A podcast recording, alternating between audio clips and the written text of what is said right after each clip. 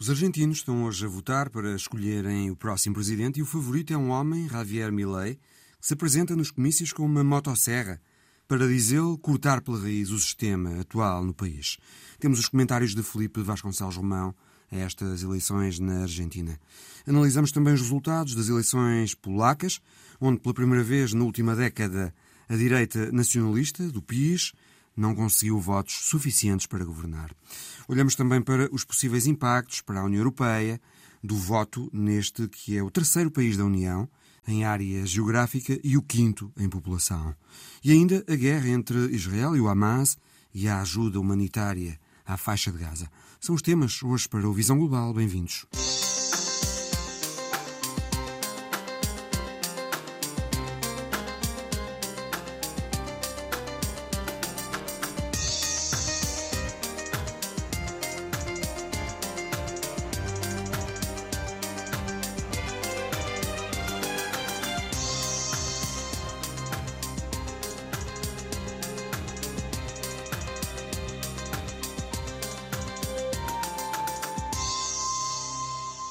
Argentinos estão este domingo a votar para escolher o próximo presidente e os três candidatos principais, pela ordem que aparecem nas sondagens, são Javier Milei, descrito como um misto de Donald Trump e do economista libertário americano Murray Rothbard, o centrista com formação liberal e o favorito dos peronistas Sérgio Massa, e Patrícia Bullrich, antiga ministra do Interior conservadora. Se nas eleições deste domingo algum dos candidatos tiver 45% dos votos, o 40%, mas mais 10 do que o segundo, é logo eleito. Se não, terá de haver uma segunda volta, dentro de um mês, entre os dois mais votados. Felipe Vasconcelos Romão, boa tarde. boa tarde. Qual é o cenário mais provável este domingo na Argentina?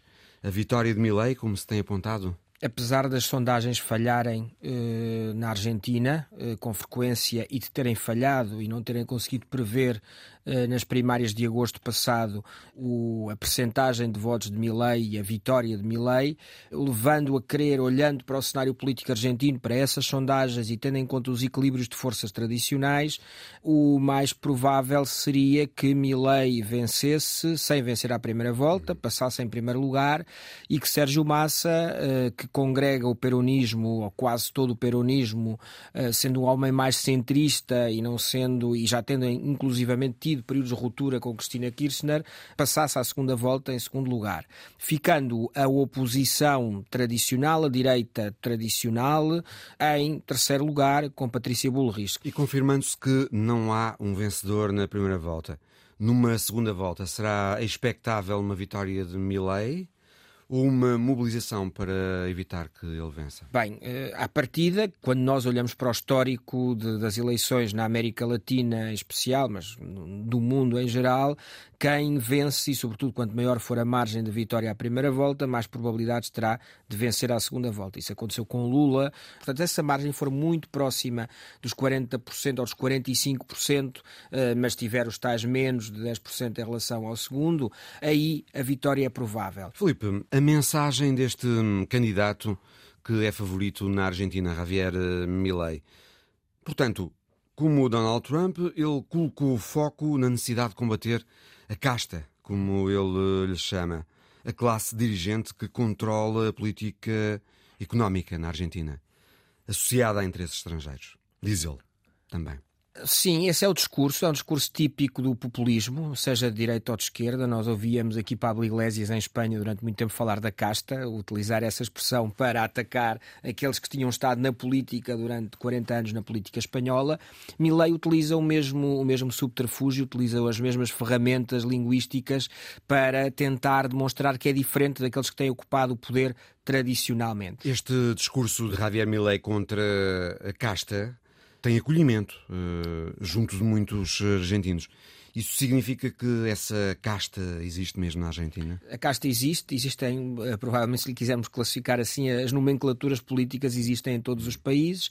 É natural que nos momentos de crise, e a Argentina já está em crise há, há décadas, esse, essa crítica à casta, eh, essa crítica à classe política empresarial seja mais vincada e haja uma maior margem de progressão na opinião pública para esse tipo de discurso. Eh, na Argentina, isso, isso evidentemente acontece acontece. Não obstante, Milley tem um programa que talvez o, o ponto principal não seja tanto é também a crítica à casta, é o mais visível, inclusivamente usa, eh, usa instrumentos muito peculiares nos seus comícios, como uma motosserra com a qual diz que vai extirpar a casta na Argentina, mas há um aspecto que o diferencia em relação a outros populismos. Tem uma base intelectual mais substantiva do que, muito mais substantiva do que tinha Bolsonaro e também do que a que tem Trump. Portanto, há todo um programa económico, libertário, que é uma pedra de toque da campanha de Milley, que não era tão evidente na dimensão dimensão de Bolsonaro ou na dimensão de Donald Trump. No caso de Milley, há um aspecto central que é o seu programa de li ultraliberal do ponto de vista económico. Ele tem do lado dele alguns uh, ditos uh, Chicago Boys, não é? adeptos do mercado livre. Casos de Roque Fernandes e Carlos Rodrigues. Sim, e São economistas de prestígio na Argentina são economistas de prestígio. Dentro desta linha. Mas temos que ver que a Argentina tem um permanente debate económico. Há uma linha eh, que também podemos associar a Maurício Macri e ao seu governo, que podemos associar a Carlos Menem, que era um peronista que esteve no poder entre 1989 e 99, que é uma linha que responde a um impulso privatizador da economia argentina, liberalizador da economia argentina, privilegiando aquilo que são as vantagens comparativas da economia argentina, nomeadamente o setor agropecuário, que é aquele onde a economia economia argentina é competitiva a nível global. Por outro lado, há uma vertente, a vertente tradicional do peronismo e de movimentos e de outros movimentos à esquerda, que defende uh, uma, um protecionismo, por um lado, e o desenvolvimento de um Estado social, assistencialista, como lhe queiramos chamar, mais forte e, muito, e mais expressivo. E a Argentina anda, praticamente desde os anos 40, anda neste debate. E este debate permanece. A grande incógnita de Milley, em comparação com outros, é que tem um, um aspecto que é emblemático no seu programa e que pode ser traumático até catastrófico catastrófico para a economia argentina, que é a dolarização da Argentina. Uhum. A Argentina já, esteve, já teve uma, uma experiência de dolarização através da paridade que vigorou desde meados dos anos 90 até à grande crise de 2001. É, nesse, no entanto, há uma diferença do plano de Milley para esse, do ponto de vista estrutural. É que nessa altura os argentinos continuaram a ter pesos, mas o peso equivalia ao dólar e o Banco Central garantia que um peso equivalia a um dólar. Ora, é totalmente diferente e Milley sábio, sobretudo na política argentina, ter um dólar na mão ou de ter uma nota que é equivalente a um dólar, uma vez que o fim da paridade pode ser feito por decreto e com consequências traumáticas, como as que conhecemos uh, em dois, na crise de 2001-2002, e esse é um ponto fundamental. Uh, Milley compreendeu que a ideia de paridade tinha perdido credibilidade e vem com uma ideia da dolarização, que é algo que, de resto, há dois países da América Latina que já implementaram, El Salvador e o Equador, só que são economias muito mais pequenas e com uma, um, um, trauma e um passado e um grau de desenvolvimento muito menor do que o argentino. Portanto, nesse sentido, há aqui uma jogada de risco, inclusivamente porque a economia argentina, apesar das crises permanentes, é grande demais e não teria, muito provavelmente, é o que apontam os economistas mais críticos, os dólares suficientes para poder conferir liquidez aos argentinos no dia dessa conversão ou dessa mudança de moeda forçada. É a terceira maior economia da América Latina, representa 15% do PIB da América do Sul. Felipe, uh, outro grande alvo dos ataques de Milley tem sido o Banco Central Argentino. Ele quer encerrar o Banco Central Argentino. Por que essa atitude de Milley em relação ao Banco Central? O facto de ter eh, sido sempre, ao longo de décadas, um instrumento das políticas económicas intervencionistas do país? Sim, e porque é o símbolo máximo que cunha a moeda na Argentina. Portanto, se Milei pretende acabar com o peso, pretende, como ele diz, implodir ou encerrar o Banco Central Argentino, que é quem é o responsável pela emissão do peso. Consta também que um, tem havido uh, elites económicas a aproveitar com as políticas do Banco Central. Sim, é, é, é possível e é um argumento defensável. Uh, o facto é que quando nós olhamos, verificamos que temos dois modelos totalmente distintos na América Latina. Temos o modelo do Peru. A prática totalidade dos antigos presidentes peruanos, dos últimos presidentes peruanos, ou está processado ou está detido, havendo um inclusivamente que se suicidou, Alan Garcia, quando o iam deter. Uh, têm sido destituídos sistematicamente mas, no entanto, não temos tido inflação no Peru, praticamente, além da inflação que advém uh, do, do, do, do, sistema internacional.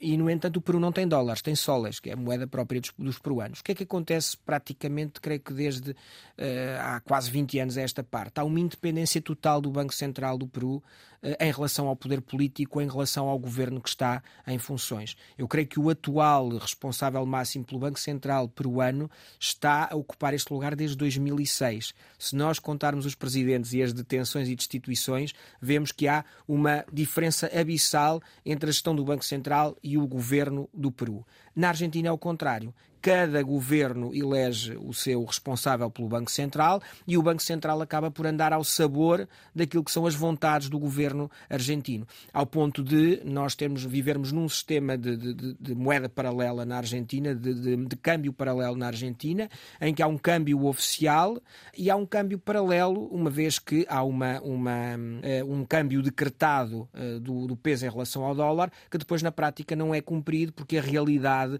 implica que haja uma muito grande circulação de pesos, porque ao mesmo tempo o governo, para continuar com as suas políticas sociais, manda ao Banco Central imprimir cada vez mais pesos.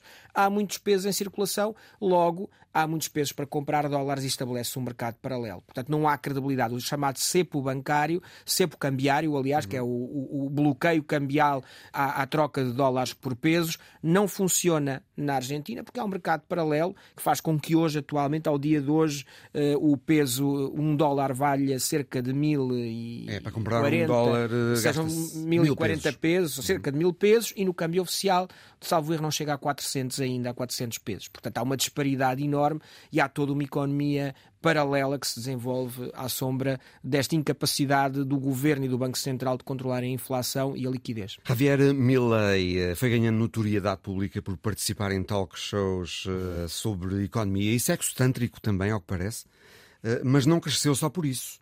Também beneficiou de oito anos de tumulto económico na Argentina.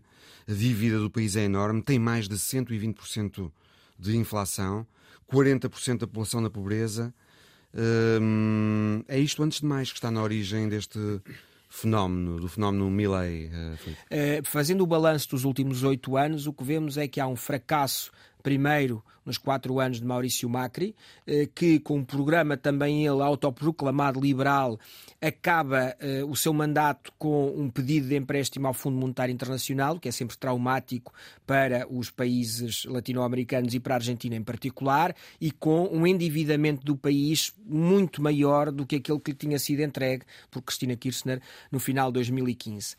Agora, o que nós temos de 2019 para a frente é novamente o fracasso de um governo, agora de outro sinal, de outra tendência política, de um peronismo, a fracassar também na resposta aos problemas que tinham sido deixados por Macri, com a hiperinflação a manter-se ou até a ser maior em relação ao governo anterior, incapacidade de combater a dívida, incapacidade de combater o aumento do número de argentinos que vivem abaixo do, do, do limiar da pobreza. Isto de um governo que se diz popular, de um governo que se diz ligado às classes trabalhadoras. Ora, o fracasso destas duas gestões eh, eh, mais imediatas, a de Macri e, a de, e, a de, e agora a de Alberto Fernandes, é muito provavelmente o que está a fazer com que uma parte substancial do eleitorado argentino procure uma solução alternativa, mesmo que esta eh, do ponto de vista racional, vá contra aquilo que podem ser os seus interesses. Aliás, esta campanha na Argentina basicamente incidiu nisso elixires para Sim. tentar ultrapassar a situação económica gravíssima do país porque é uma situação de um país que é, é clichê repetir isto, mas é um país que produz alimentos para muito mais gente do que ela que habita no seu país,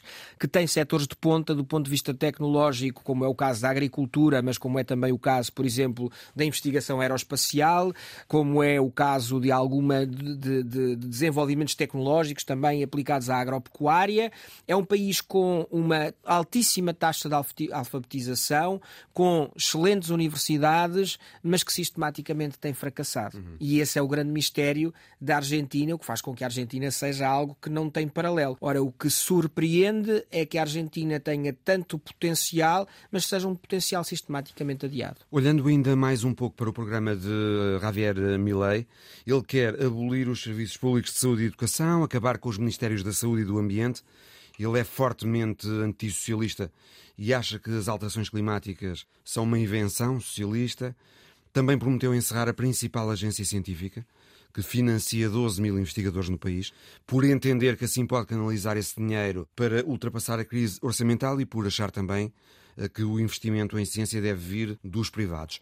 Também entende que eh, qualquer intervenção regulatória do Estado é um ataque ao mercado livre e à liberdade individual. Ou seja, eh, Felipe, uma vitória de Milei na Argentina seria muito disruptiva seria se o programa fosse aplicado, que é sempre a grande, a grande questão. Eh, é evidente que sim, porque é em contramão com tudo aquilo que a Argentina tem vindo a desenvolver. Eh, no entanto, também quando nós olhamos e temos sempre que realçar esta dimensão comparativa, pensemos no muro de Donald Trump, pensemos também eh, na, no combate à corrupção de Jair Bolsonaro e percebemos facilmente que os programas são declarações de intenções que são feitas durante durante as campanhas eleitorais. E não correspondem necessariamente, uh, e que necessariamente prática poderão não corresponder à prática. O que não quer dizer que, quando nós olhamos para a grande panóplia de populismos que tem exercido o poder, não só no espaço latino-americano, mas também na Europa, não vejamos que há exemplos de uh, líderes que se conseguiram perpetuar no poder. Uh, o caso de Vítor Orbán, por exemplo, na Hungria, é um, é um desses casos paradigmáticos. mas, de facto, quando nós olhamos para o espaço latino-americano, é mais difícil encontrarmos estas linhas populistas que se consigam depois não só implementar o seu programa, que o programa corresponda àquilo que eh, se diz que vai corresponder e, por sua vez, que haja uma capacidade de manutenção no poder. Obrigado, Filipe. Obrigado.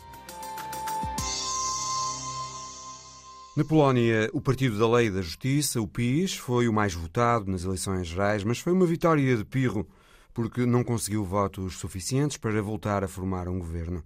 Ao contrário, os partidos da oposição, com a coligação cívica de Donald Tusk à cabeça, obtiveram os votos necessários para, teoricamente, pelo menos para já, formarem uma coligação para a mudança na Polónia.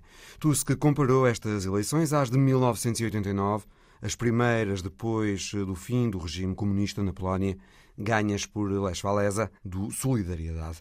Tusk falou numa nova mobilização da sociedade polaca, numa terceira vaga do Solidariedade. Esta semana, o grupo de reflexão European Council on Foreign Relations organizou uma conferência para analisar os resultados das eleições polacas e refletir sobre os impactos que eles poderão ter na Europa.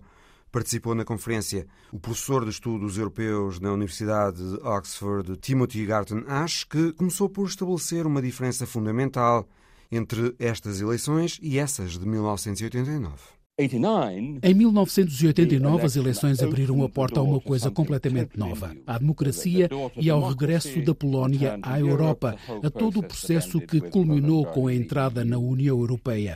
Agora, tratou-se de voltar a uma coisa que já tinha sido conseguida anteriormente. A Polónia, que era uma democracia liberal de facto, membro da NATO e da União Europeia, estava a transformar-se numa democracia iliberal e a automarginalizar-se dentro da União Europeia. Andrei Bobinski, da publicação polaca Politica Insight, sublinhou a afluência nestas eleições e como isso acabou por influenciar o resultado. What nobody expected was that 74% of the polls would go to the polls. Ninguém esperava que 74% dos polacos fossem às urnas. Isso foi espantoso. E foi o enorme sucesso da sociedade civil deste país. E por que é que as pessoas foram votar? Uma coisa muito óbvia é que havia na sociedade um sentimento muito forte contra o governo. Isso tem a ver com uma série de fatores. Primeiro, o sentimento de ameaça grave à democracia e de um terceiro mandato do PIS iria provavelmente tirar-nos do caminho da democracia. Segundo, um sentimento de que o governo não geriu bem o problema da Covid. Depois, a situação económica, em especial a inflação, foi um problema enorme para o PIS. Também a lei draconiana do aborto, que foi muito contestada e que acabou por mobilizar o eleitorado jovem contra o governo e, em especial, jovens mulheres.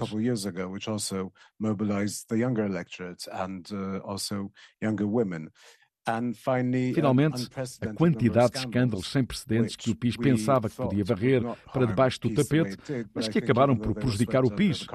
Penso que foi tudo isso que alimentou o voto anti-governo. Mas existem nuances nesta participação excepcional dos polacos nestas eleições. Esta afluência enorme não teve a ver apenas com o facto de haver um sentimento forte contra o governo. teve a ver também com o facto de muita gente ter ido às urnas para votar no PIS.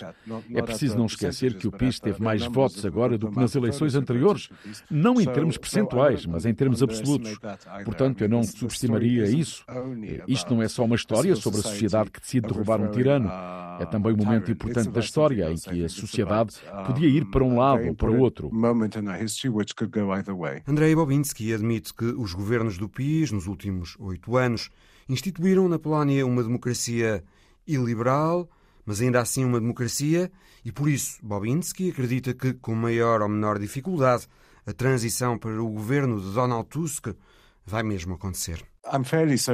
Uh, Tenho quase a certeza, e espero não me enganar, que a transição vai acontecer, mas o presidente Duda e o PIS vão tentar continuar no poder ainda pelo tempo que puderem. e vão dificultar a transição.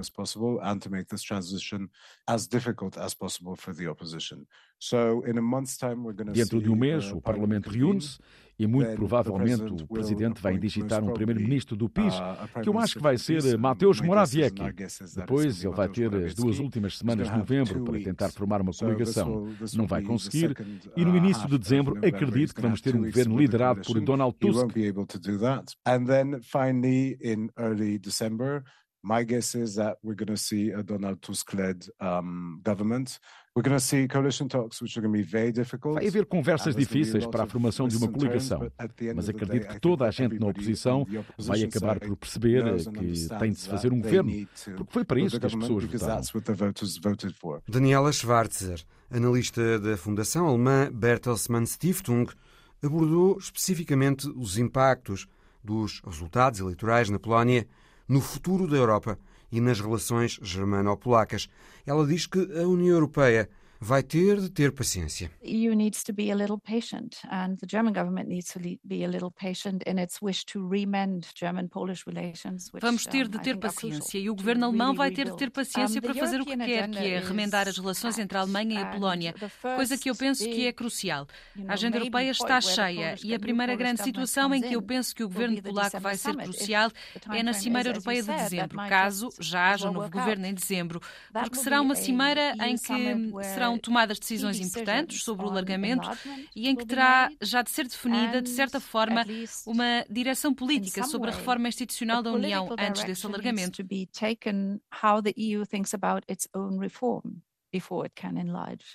I think that is a moment where Poland, of course, is an essential este é um momento em que a Polónia, obviamente, vai ser um elemento importante, considerando o papel da Polónia na guerra, uh, no apoio à Ucrânia na guerra e considerando a política polaca de abertura em relação aos refugiados dessa mesma guerra. Pessoalmente, acho que os Estados-membros da União Europeia têm todo o interesse em olhar com cuidado para as queixas que os polacos têm sobre a agenda do alargamento e das reformas institucionais da União. Portanto, olho para o resultado destas eleições de uma forma positiva, mas com a noção de que nem todo o sentido sentimento anti-europeu e anti-germânico na Polónia vai desaparecer. Há muitas queixas, muito disseminadas em relação ao vizinho alemão, e penso que ultrapassar isso por um lado e depois conseguir desenvolver uma perspectiva conjunta é muito importante. And I think overcoming this on the one hand, but also working on really developing a joint perspective forward. Timothy Garton Ash reconhece que existem esses ressentimentos na sociedade polaca em relação à Alemanha, alimentados pela televisão pública do país mas identifica outra prioridade. Eu acho que o problema principal não é a relação entre a Alemanha e a Polónia, mas sim entre a França, a Alemanha e a Polónia, ou seja, o velho triângulo de Weimar. Nós temos hoje uma situação verdadeiramente nova. Uma das coisas mais importantes que aconteceram na Europa no último ano foi que a França, que habitualmente é muito relutante em relação a apoiar o alargamento da União Europeia a leste, mudou esse posicionamento estratégico. Há hoje um acordo de Emmanuel Macron relativamente ao alargamento a leste da União Europeia e da NATO. Há também o acordo da Alemanha para isso e, obviamente, da Polónia. Por isso, acho que se deve fazer alguma coisa para melhorar a relação da Polónia com a Alemanha. Mas o principal não é isso, é tentar fazer com que esse triângulo de Weimar seja a vanguarda, o trio liderante da agenda europeia do alargamento e das reformas. Armas. O problema é que acho que vai haver muita contestação, vai haver críticas ainda mais extremas da direita, não só da extrema-direita da Confederácia, mas do próprio PIS, que se vai tornar mais radical na oposição. E vai crescer, claro, o sentimento anti-ucraniano que já se sentiu um pouco na última campanha. Se a agenda for no sentido da adesão gradual da Ucrânia, com um bocadinho mais de mercado aqui, um bocadinho mais de mercado ali para a Ucrânia, isso vai ser complicado para a sociedade polaca. Por isso, prevejo que vai haver muitas dificuldades para levar por diante essa agenda. So I think there'll be significant difficulties Importante será também saber se a Polónia está a indicar realmente uma tendência geral de mudança ou se é apenas uma exceção à regra do populismo crescente na Europa e no mundo. Timothy Garton Haas considera que Ainda é cedo para perceber.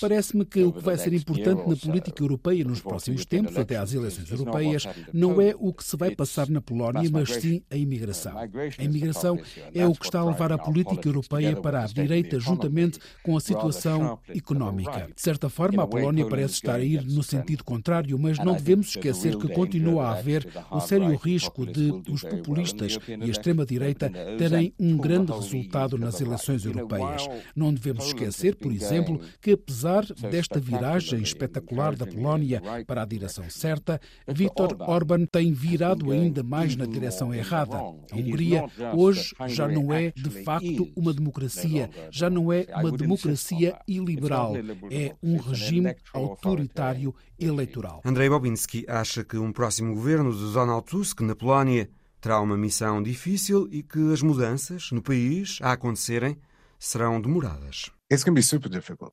I mean, it's, for me, it's quite obvious it's going to be super difficult. Vai ser super difícil. Para mim é óbvio que vai ser super difícil. Para começar, há 7 milhões e 600 mil polacos que pensam que Donald Tusk é um agente ao serviço da Alemanha, da Rússia ou dos dois. E isso não ajuda. Quando vem aí já duas eleições na Polónia, as locais e as europeias, há o PIS, a Confederácia e a polarização no futuro vai ser sobre a Europa. A primeira polarização era à volta do solidariedade e do comunismo. A segunda foi à volta da transformação do país. E agora eu diria que vai haver não uma terceira vaga do solidariedade, mas uma terceira vaga de polarização neste país, e vai ser sobre a Europa. E eu acho que essa vai ser uma conversa muito difícil, especialmente depois desta campanha. E porquê? Porque Donald Tusk, para tentar derrotar o PIS, fosse lá como fosse, começou a falar sobre imigração, sobre política energética, de uma maneira para agradar ao eleitorado da direita. Foi campanha, foi propaganda. Agora, se voltar atrás nesse discurso, isso não vai ajudar. E como eu disse, agora vamos ter duas eleições. Depois vamos ter as eleições presidenciais em 2025, que vão ser muito importantes, porque, em última análise, são essas eleições que vão permitir criar uma salvaguarda antes das eleições gerais. Desculpem esta conversa toda sobre as eleições, mas elas vão ser todas importantes. E são elas que vão acabar por determinar a posição futura da Polónia relativamente à Europa.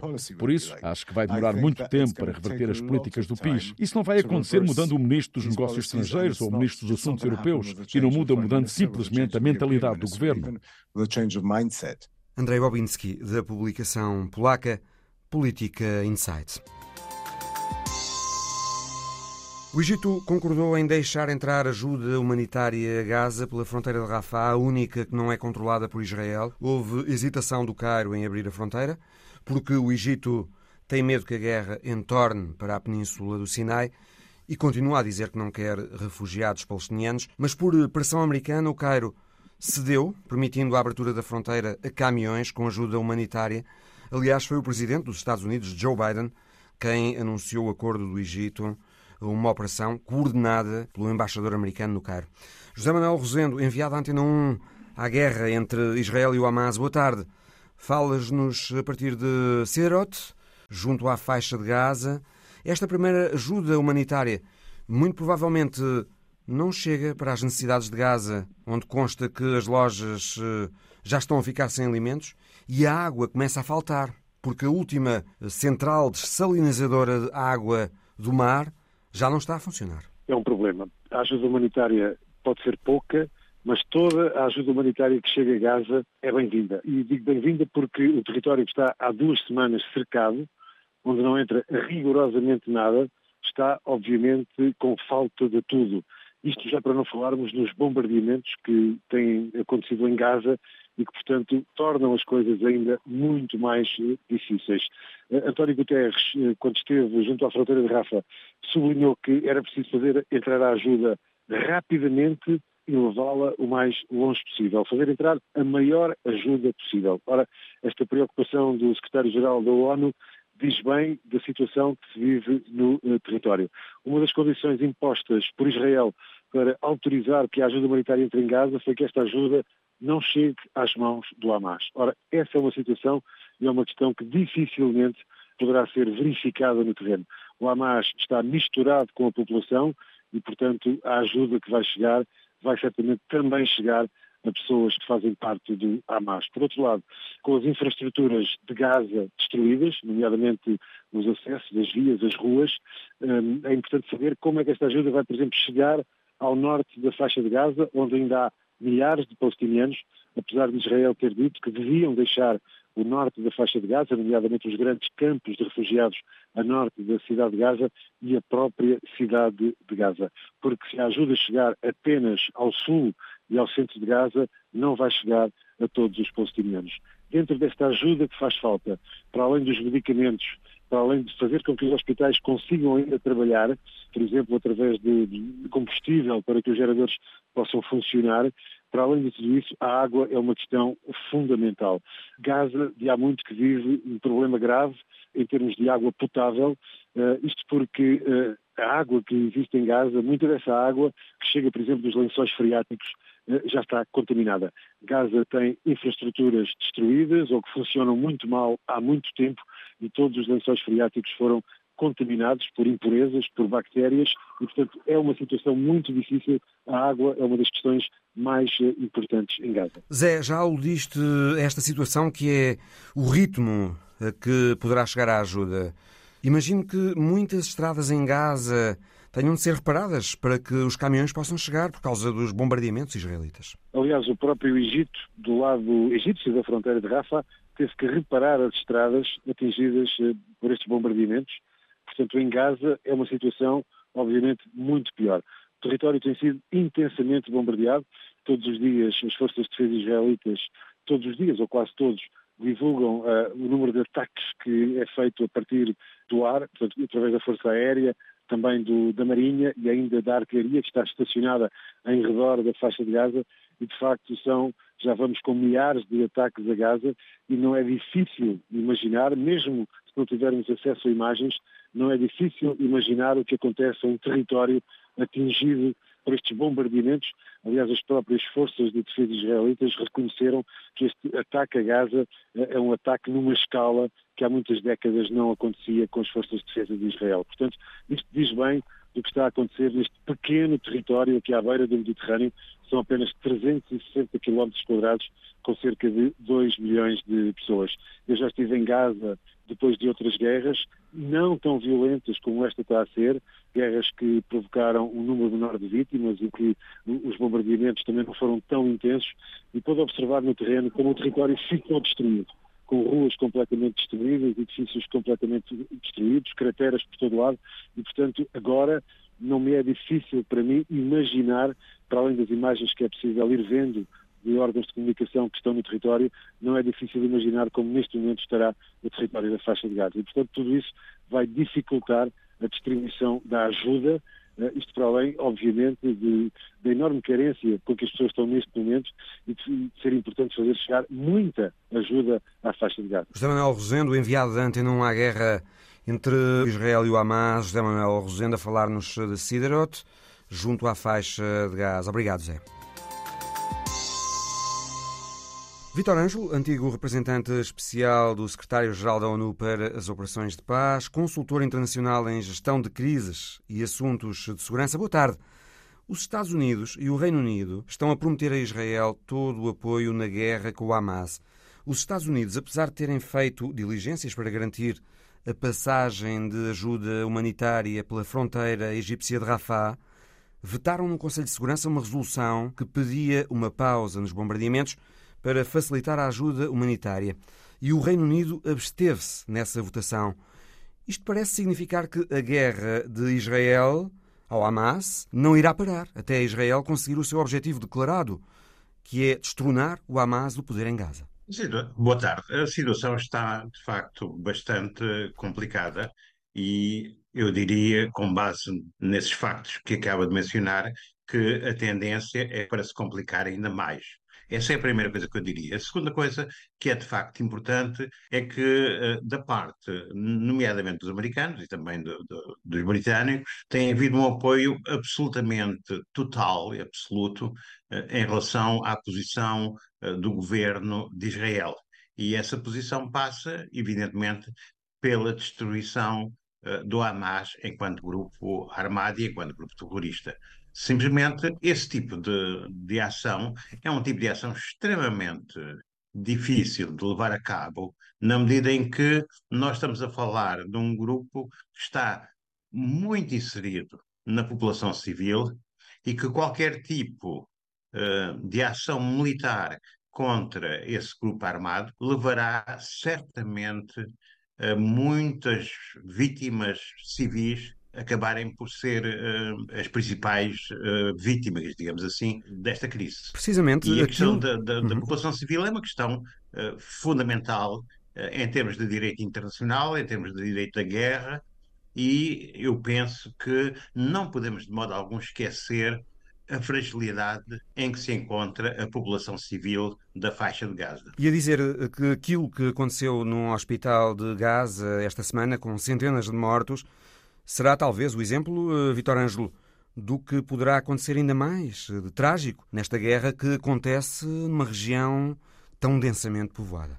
Certamente, certamente que uma situação destas, em que a densidade populacional é de tal maneira elevada que não há maneira de comparar com qualquer outra densidade no mundo, é evidente que é muito difícil realizar uma operação militar cirúrgica, por muito que se diga que a operação militar é feita de modo cirúrgico, mas é muito difícil levar a cabo uma operação desse tipo sem causar enormes baixas ao nível da população civil. Ou seja, nós estamos perante uma situação que certamente terá um custo humano enorme, e aliado a esse custo humano, tem depois os custos políticos, porque evidentemente todos os países árabes e os países próximos da, da, Palestina vão certamente ver um tipo de ação desse tipo com uh, uma maneira de ver muito negativa, ou seja, uh, considerando que Israel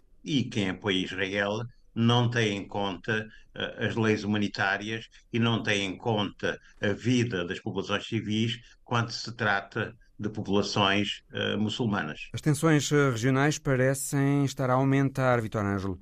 Há protestos em frente às embaixadas eh, israelitas e americanas na Turquia, no Líbano ou na Jordânia.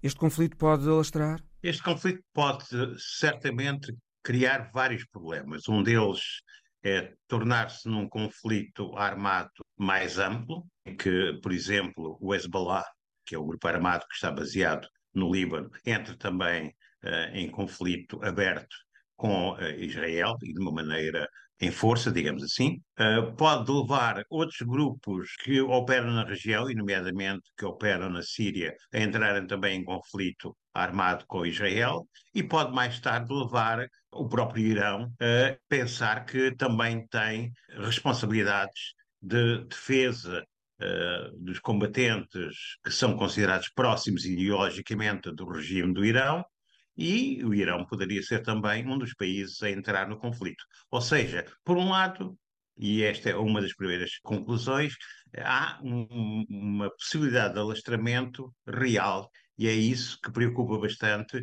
nomeadamente os países da vizinhança que têm uma posição mais moderada, como por exemplo a Jordânia ou o Egito. Por outro lado, este, este conflito, o alastramento deste conflito e a continuação, o agravamento uh, do conflito, uh, o número de vítimas civis aumentar constantemente, vai levar certamente também a que segmentos das populações europeias que são de inspiração uh, religiosa muçulmana, por exemplo, sintam que os governos europeus têm um alinhamento demasiado próximo com Israel e não têm uma posição relativamente equilibrada eh, no que diz respeito àquilo que está a passar em Israel e na Palestina. E isso pode provocar, e este é o, este é o segundo aspecto, pode provocar grandes agitações sociais em países europeus que têm populações ou segmentos da população que são de origem e de fé muçulmana. Este é o segundo aspecto. O terceiro aspecto é que todos os conflitos deste tipo levam a um agravamento das situações de terrorismo. E nós não podemos esquecer que existem vários grupos terroristas em várias partes do mundo, muitos deles de inspiração uh, extremista islâmica, e é evidente que alguns desses grupos podem sentir que é preciso agir para vingar aquilo que se está a passar neste momento na faixa de Gaza. Por isso, nós temos aqui três aspectos imediatamente importantes e que podem uh, rapidamente criar uma situação de insegurança, não só na região, como também na Europa e noutras partes do mundo. De facto, na sequência desta guerra, parece estar de volta a ameaça terrorista à Europa. Um professor morto em França, a morte de duas pessoas na Bélgica que obrigou a interromper um jogo de futebol, ameaças em Versalhes, ameaças de bomba em aeroportos de França e da Bélgica, estado de alerta no Reino Unido, está de facto a Europa outra vez mais ameaçada, Vitor Ângelo. Sim, era isso que eu estava a frisar, é que eh, uma situação como esta leva certamente determinados indivíduos a ter um comportamento uh, violento, um comportamento uh, extremista e leva esses indivíduos a tomar um determinado tipo de medidas e de ações que são claramente ações terroristas e que criam o pânico nas sociedades onde elas acontecem. E, e, isso pode vir a acontecer muito rapidamente em várias outras sociedades e podem surgir mais casos para além daqueles que acaba de mencionar.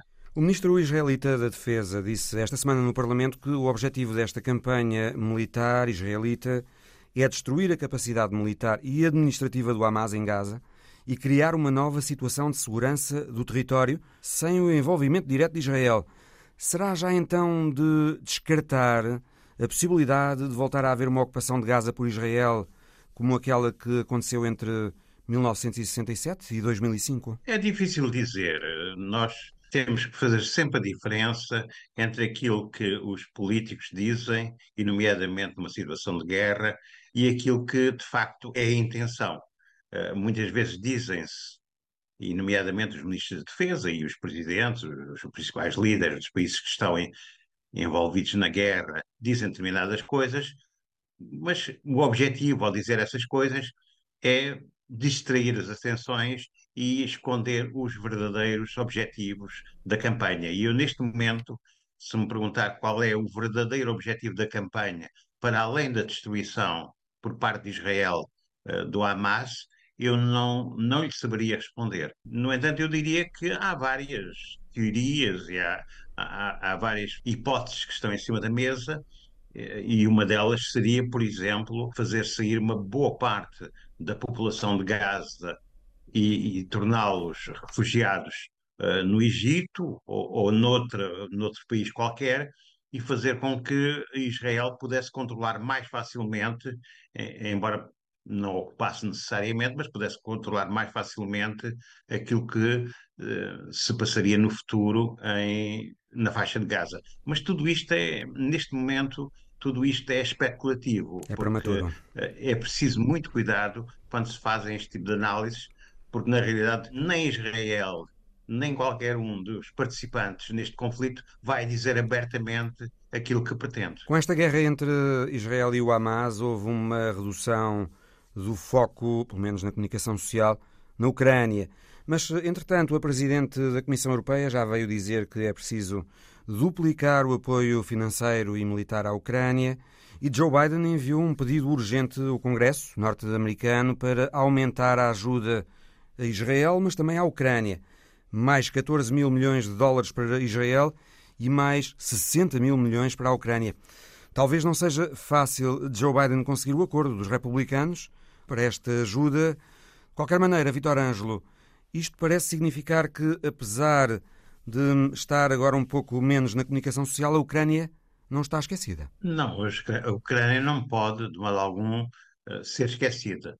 A, a, a questão da Ucrânia é uma questão fundamental primeiro para os europeus, mas também para os americanos. Os americanos não podem, de maneira alguma, e os europeus também não, permitir que a Ucrânia seja esmagada pelos russos.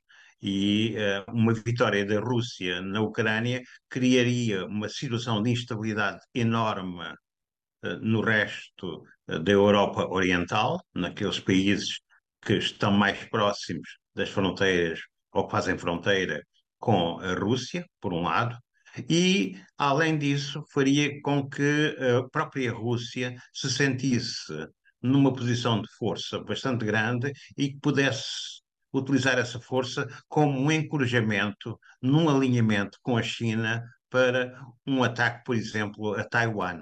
E então, por causa de, do que pode acontecer na Europa Oriental e do que possa acontecer em Taiwan, é fundamental que a vitória uh, russa não tenha lugar, não seja possível. Vitor Ângelo, antigo representante especial do secretário-geral da ONU para as operações de paz, também consultor internacional em gestão de crises e assuntos de segurança.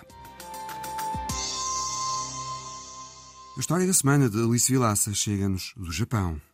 Os japoneses tornaram o comum extraordinário. Transformaram tampas de esgoto em obras de arte. São todas diferentes, todas ilustradas com elementos da cultura japonesa. E existem hoje 6 mil desenhos diferentes espalhados por todo o país. Quem as coleciona diz que são verdadeiras obras de arte. Um pedaço da história do país que vale a pena adquirir, independentemente do preço.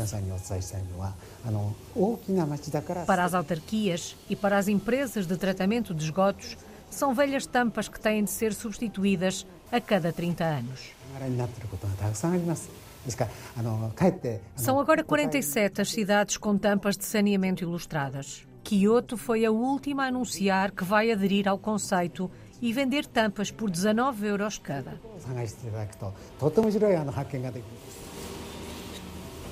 Fabricadas em 1978, 1981 e 1990, as tampas de esgoto foram ilustradas com elementos que remetem para a identidade cultural japonesa. Desde as cerejeiras em flor às pontes e caminhos de ferro, sem esquecer a personagem Pikachu da série Pokémon. Quase todas as cidades do Japão têm agora o seu próprio design. Osaka tem um castelo, Kobe, o zoológico. Fuji, a montanha, e Hello Kitty pode ser avistada nos arredores de Tóquio, na cidade de Tama. São muitos os compradores a participarem em conferências anuais realizadas em antigas estações de tratamentos de esgotos. E até há vídeos que mostram os processos de fabrico e ilustração das tampas. Desde há alguns anos que se pode comprar tampas de esgoto. Ao início, não era mais do que uma tentativa de financiar o sistema de gestão de águas residuais endividado do Japão. Nesse ano, a cidade de Miyabashi pôs à venda 10 tampas que atraíram as intenções de compra de cerca de 200 colecionadores. Muitos deles de outras cidades. Desde então, os desenhos serviram de inspiração para t-shirts, sacos de pano ou porta-chaves e até há quem usa tampa de esgoto para cozinhar panquecas.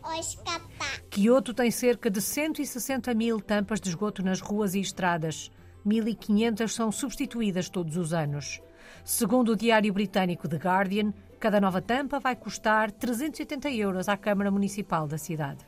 Quanto à venda das antigas, por enquanto em fase de teste, mas se conseguirem vários compradores, o objetivo é mesmo continuar.